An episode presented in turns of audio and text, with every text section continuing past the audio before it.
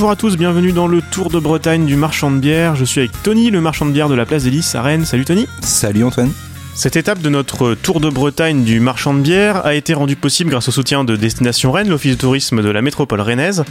Vous pourrez trouver plus d'informations sur la gastronomie rennaise et les productions locales sur tourisme-rennes.com.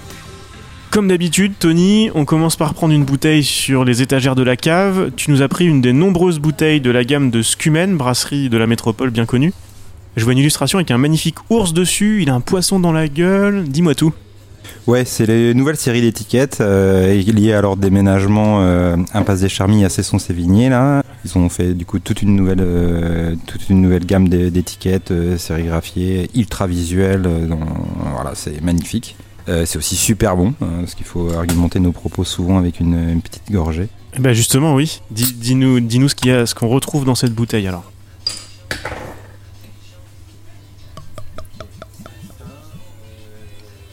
Alors c'est donc euh, leur rail IPA, c'est une recette qui n'était pas forcément fixée au début euh, sur leur, euh, leur gamme permanente. Et puis du coup bon c'est une sorte de best-seller, c'est des, recettes qui fonctionnent très bien. c'est des bières très punchy là, on est sur du coup une IPA, on commence à, être un style dont on entend beaucoup parler depuis quelques années, qui sont portés vraiment sur l'amertume, côté bien résineux notamment, grosse mise en avant du houblonnage, une sorte de moelle épinière autour du houblon là. On est sur une raille, donc bière de seigle. Le seigle, c'est une, un- une céréale, donc on a en proportion 10 ans, euh, 10-30% peut-être de seigle dans cette recette, avec toujours une grosse base d'orge. Le seigle, c'est une, un- une céréale qui va amener un petit peu de texture, une petite texture en bouche, un petit moelleux un peu, qui amène aussi des notes un peu épicées, un petit peu poivrées euh, de manière assez subtile, mais c'est une jolie recette, bien punchy. Elle a une jolie robe, un beau col de mousse, euh, c'est assez généreux comme bière, le nez est explosif. Et en même temps, c'est ce que je te disais, ouais, c'est c'est assez punchy, mais contrairement à pas mal de, de trucs un peu à, à la mode avec le houblon, ça reste très subtil, je trouve. Ouais, ouais, on, a- on reste dans la subtilité. On pourrait avoir des choses qui matraquent un peu plus, un peu plus euh, sur vraiment euh, euh, la mer et tout ça. Effectivement, on reste sur quelque chose d'assez accessible quand même. Mm. Même si c'est un cap sur euh, si on a bu des bières blondes plutôt portées sur la céréale ou des bières historiquement, enfin, dans une lecture plutôt historique euh, belge ou même l'approche anglaise des réalaï qui est plus effectivement portée globalement sur le- les notes maltais, céréales. Là, effectivement, on a quand même cette mise en avant du houblonnage, mais accessible, effectivement. Donc on est sur une inspiration complètement américaine. Bon, l'étiquette aussi nous avait donné un petit peu cette idée-là, euh, houblonné, résineux, comme tu disais. C'est le houblon qui a relancé la microbrasserie depuis quelques années. Et Scumen a été un des fers de lance de cette nouvelle vague de brasseurs artisanaux, au moins autour de Rennes, en tout cas. Un peu comme Sainte-Colombe il y a 15 ans, avec cette première vague de, microbrasserie autour de Rennes. C'est ça J'ai tout bien compris? Tout à fait. Euh, c'est effectivement le, les houblons, l'émergence de, ces styles euh, il y a une quinzaine d'années aux États-Unis un petit peu. D'ailleurs, euh, Stéphane, Thomas, Max ont été assez inspirés de, ces bières-là, de ces recettes-là. C'était une grosse claque pour eux de goûter ces, ces styles, ces IPA, ces, ces bières euh, comme ça massivement houblonnées. C'est là que la graine s'est plantée et qu'ils ont eu l'idée effectivement de, bah, de travailler un peu euh, clairement sur ces styles et ça a été les premiers à proposer vraiment des styles comme ça, euh, ultra punchy euh, sur la région rennaise. ouais. Clairement, ça a été assez inspirant pour euh, beaucoup de brasseries qui ont émergé euh, bah, récemment, particulièrement sur ces styles et ouais, sur leur engagement euh, de matières premières locales et leur ancrage aussi euh, au plus près de, bah, du consommateur. Et on a rendez-vous pour discuter de tout ça avec Tom, l'un des fondateurs, qui va justement nous raconter l'histoire, nous faire visiter la nouvelle installation Scumen, on en parlait tout à l'heure, ils viennent de déménager. Avec boutique et pub, tu nous emmènes à Cesson? C'est parti? Avec plaisir.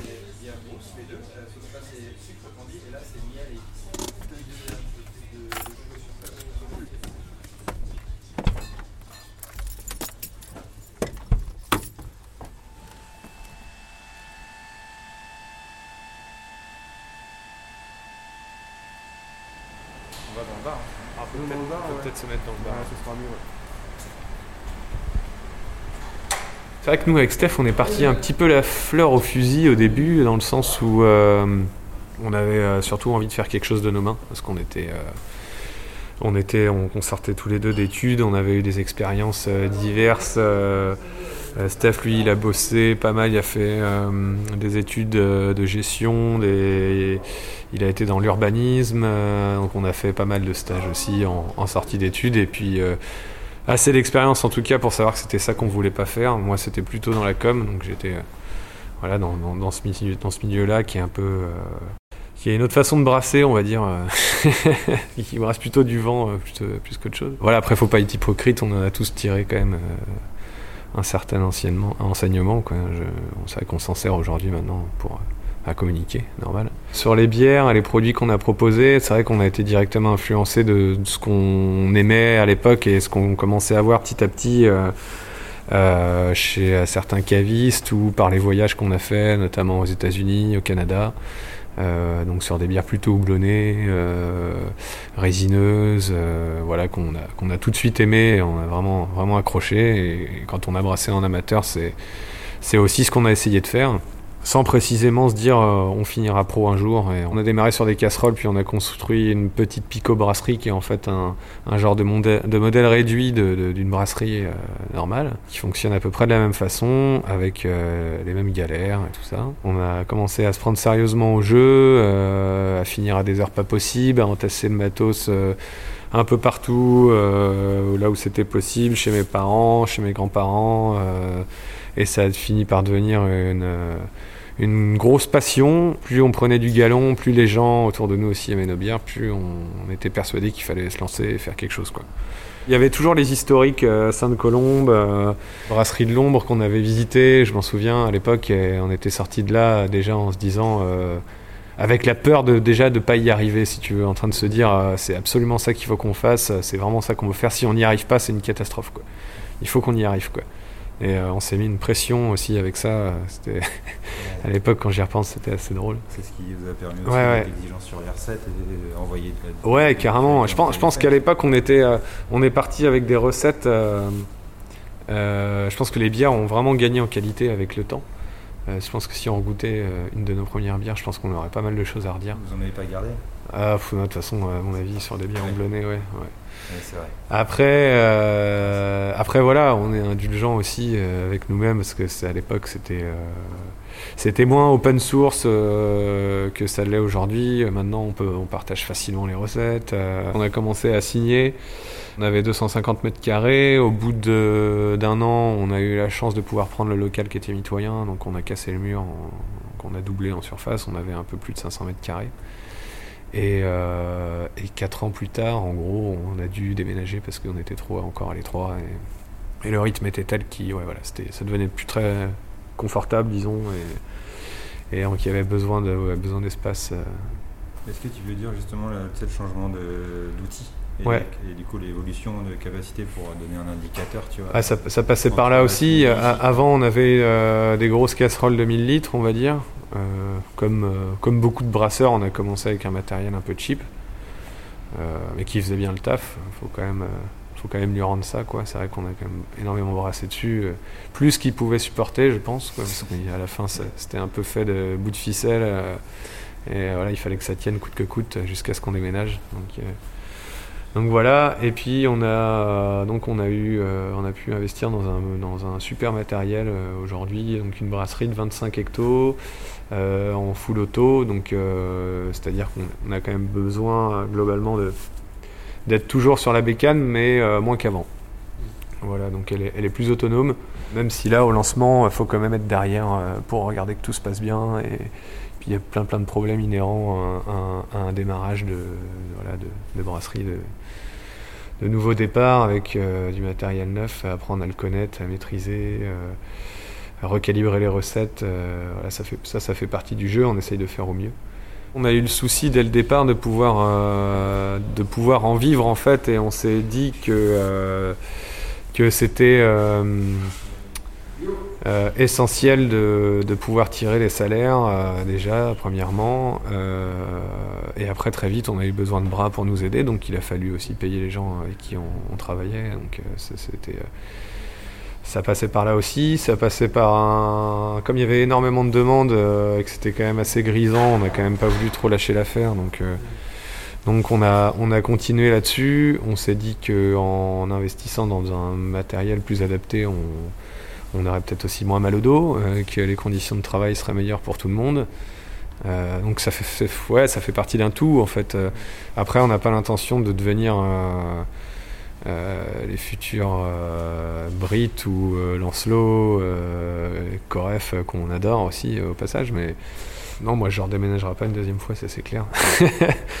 On avait aussi vachement envie de rendre le lieu plus vivant, donc ça passait aussi par une boutique un, pub avec les cuves attenantes euh, derrière les, verrières en fait. Si on peut avoir euh, le retour direct des gens, c'est toujours hyper gratifiant de passer derrière le bar, servir ta bière. Euh, et, voilà, en plus toucher un public en zone qui n'a pas forcément l'habitude de boire nos bières, parce qu'on est, on est un petit peu connu, mais tout le monde ne nous connaît pas quand même, faut pas l'oublier marqueurs et tout là. c'est bien fait, hein Elle pas débordé quoi. Bah ouais, ça biche. Qu'est-ce qui a fait ça Sur la queue, c'est très élégant. C'est un truc qui s'impose un peu quoi. C'est, en plus, t'as un nouveau jouet, t'as un peu envie de le montrer. Ça, ça laisse les gens se projeter un petit peu aussi. Euh, on a des visites de brasserie qui vont sûrement se programmer dès que ce sera possible. Donc, euh, donc c'est vrai que ça met un peu en appétit. Euh, de, voir, de voir directement. En plus, on, aperçoit les gars qui sont en train de bosser généralement derrière. Euh, ouais, ouais, puis ça participe à l'ambiance du truc, quoi. je veux dire, euh, tu sais qu'on triche pas, c'est fait ici et pas ailleurs. Et donc là, on rentre dans la phase euh, production. Donc il y, a deux parties dans la brasserie. On va parler de zone chaude, bloc chaud et bloc froid. Donc ça va être la partie euh, brassage et la partie fermentation. On a d'abord en fait des réserves d'eau, donc une énorme réserve d'eau froide et euh, de 8000 litres et deux petites cuves de 4000 litres, pas si petit que ça, donc quand même 4000, et euh, qui fonctionnent un petit peu comme un mitigeur, donc tu as eau chaude, eau froide, et ça va nous permettre d'avoir en fait d'arriver à température, une eau qui arrive à température pour ton empâtage en fait avec ton grain. Donc en fait on programme ça avant brassage. Selon euh, ce qu'on veut brasser comme type de bière, si on veut plus ou moins de sucre résiduel, on sait qu'on doit mettre la température de l'eau un peu plus ou moins haute. Voilà. Ensuite, tu as la, la cuve d'empattage qui passe euh, en cuve d'ébullition une fois la filtration terminée, la cuve filtre qui est juste à côté, et la cuve Whirlpool qui est en fait euh, la dernière étape avant le refroidissement et l'envoi du mou en cuve de fermentation. Voilà. Là, on peut charger le malt dans la, dans la trémie. Euh, il y a un moulin derrière qui concasse. Et en fait, ça cheminée via le tuyau que tu vois là, et qui passe de l'autre côté. Ouais, c'est ça. Et ça arrive direct en cuve d'empattage avec ton hydrateur qui va donc euh, arroser aussi la céréale pour empêcher de faire des gros grumeaux, euh, comme quand tu fais de la pâte à crêpes, quoi. Tu vas un petit peu. le malt qu'on a, avec lequel on bosse, euh, il y en a plusieurs, on travaille avec des producteurs bretons, donc euh, la Malterie de Bretagne, on fait partie de l'association de la terre à la bière qui est en fait euh, un groupement d'agriculteurs bretons et de brasseurs, donc tu as tous les gros, Brit, Lancelot, etc. Et, des plus petits comme nous en fait qui avons pris des parts. Voilà, on gère les appros directement avec eux et on voit en fonction de besoins à l'année. Donc on va prendre un peu chez eux, on va prendre un peu chez Yard Malt aussi, qui est, euh, qui est basé à Vannes. Donc on prend, on prend aussi régulièrement chez lui. Et puis pour le reste, pour les maltes spéciaux, comme euh, pour l'instant euh, en Bretagne on n'est pas super bon dans tout ce qui est malt torréfié et, et malt chocolat par exemple, malt caramel, tous ces maltes spéciaux, on va les prendre plutôt en Belgique ou en Allemagne. Voilà, parce que nous on bosse on, va bosser aussi des bières euh, faites à base de seigle, d'avoine, euh, ce genre de choses. Pour le houblon, ça va être, euh, pas mal, ça vient pas mal des États-Unis, d'Angleterre, de la France, entre autres, et il y a de plus en plus de petites houblonnières qui se montent en Bretagne et ailleurs. Et c'est vrai que, bon, pour l'instant, les quantités sont pas, sont pas folles puisque c'est c'est pas quelque chose de, facile à cultiver dans le sens où, euh, si je dis pas de bêtises, tu as, euh, je crois, trois années blanches, euh, je crois, de mise en culture où il se passe pas grand chose, en gros, quoi. En plus, c'est hyper sensible aux maladies, type mildiou, comme la vigne. Donc, en fait, le temps de commencer à avoir vraiment des récoltes conséquences, à mon avis, ça prend un peu de temps. Après, nous, on, garde ça quand même en, vue. Et puis là, on projette par exemple de faire des brassins avec avec des houblons locaux, locaux et sur des brassins éphémères. Ouais, voilà, ouais. en fait. Ouais. Ouais, c'est ce qu'on disait, vous, vous en avez besoin pas mal. Ouais, ouais. Après, as beaucoup. C'est vrai que nous on bosse pas mal les bières houblonnées, donc des bières super fruitées, un peu péchues. Mm. Et Et tu as aussi le côté terroir qui intervient pas mal. Donc euh, par expérience, on, avait déjà pris du houblon allemand sur un type euh, voilà, qu'on utilise beaucoup, qui n'avait pas forcément le même goût. Donc je pense aussi à ce côté terroir qui, intervient pas mal. c'est la lecture intéressante d'avenir aussi, question d'avoir une vraie ça. Euh, bretonne. Tu peux essayer de cultiver un cépage, euh, je sais pas, bourguignon sur, en Bretagne. je suis pas sûr que ça, ça file. C'est exactement ça. Les houblons sont plutôt donc en chambre froide parce que c'est assez sensible et et ça a tendance, euh, disons, à, faner et à perdre en aromatique si tu le laisses trop, trop chaud en, fait. Quoi. Donc, on laisse rien dehors, on met tout au froid, même quand il y a un sac d'ouvert, on refait, on remet au froid direct. Le petit outil qu'on a euh, depuis, euh, depuis quelques mois, années même maintenant, c'est le Hop Gun. Ça ressemble un petit peu à la fusée de Tintin. Il est caché, il est caché derrière là, caché quoi c'est ce qui fait un peu la typicité de nos bières ou euh, des bières houblonnées en général. C'est ce qu'on pratique, c'est le houblonnage accru ou le dry hop en anglais. Euh, ça commence à devenir un peu, voilà, les gens. Avant on parlait chinois, je pense qu'aujourd'hui les gens savent un peu ce que ça veut dire. Euh, donc en fait, on, ajoute une proportion de houblon aromatique. tout dépend de ce qu'on veut utiliser comme houblon. Hein. Généralement des houblons qui tâchent un peu, hein, des trucs qui, qui balance pas mal en arôme, qu'on place en fait euh, directement dans cette euh, petite fusée. À l'intérieur, il y a une espèce de, filtre. Euh, on travaille sous pression, on fait recirculer en fait la, bière directement dedans. donc ça tourne en circuit fermé, sous pression, ça vient éclater les pelets, les houblons sont, présentés sous forme de pelets, un petit peu comme de, l'avoine qu'on donne aux chevaux, donc c'est compressé. L'idée c'est de venir vraiment les, éclater avec la pression, la bière qui arrive, euh, qui arrive euh, à vitesse assez élevée, avec on utilise une pompe à variateur pour régler la vitesse. Ça éclate les pelets et en fait on va extraire l'aromatique du houblon comme ça, donc ça va durer environ une heure. Faut pas le faire trop longtemps non plus, sinon après on extrait des trucs pas cool. Donc ça va être un peu plus végétal, on va peut-être choper de l'astringence, de l'amertume, donc il faut le faire sur un, un temps donné, il faut être assez précis quand même.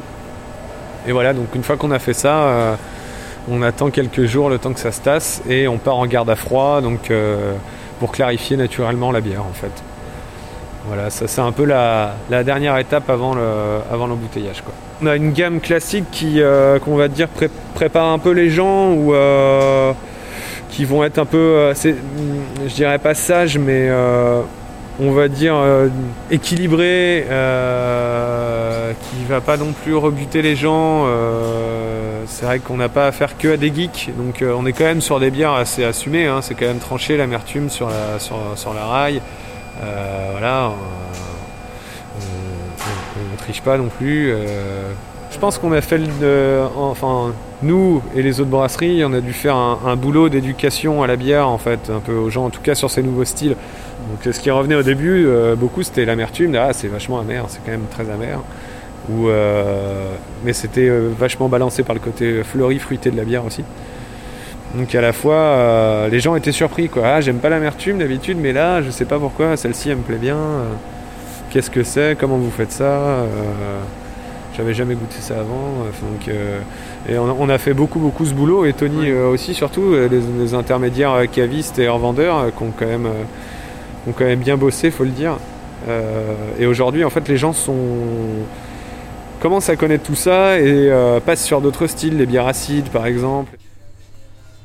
De retour à la cave du marchand de bière à Rennes, Tony, ce travail d'éducation porte ses fruits.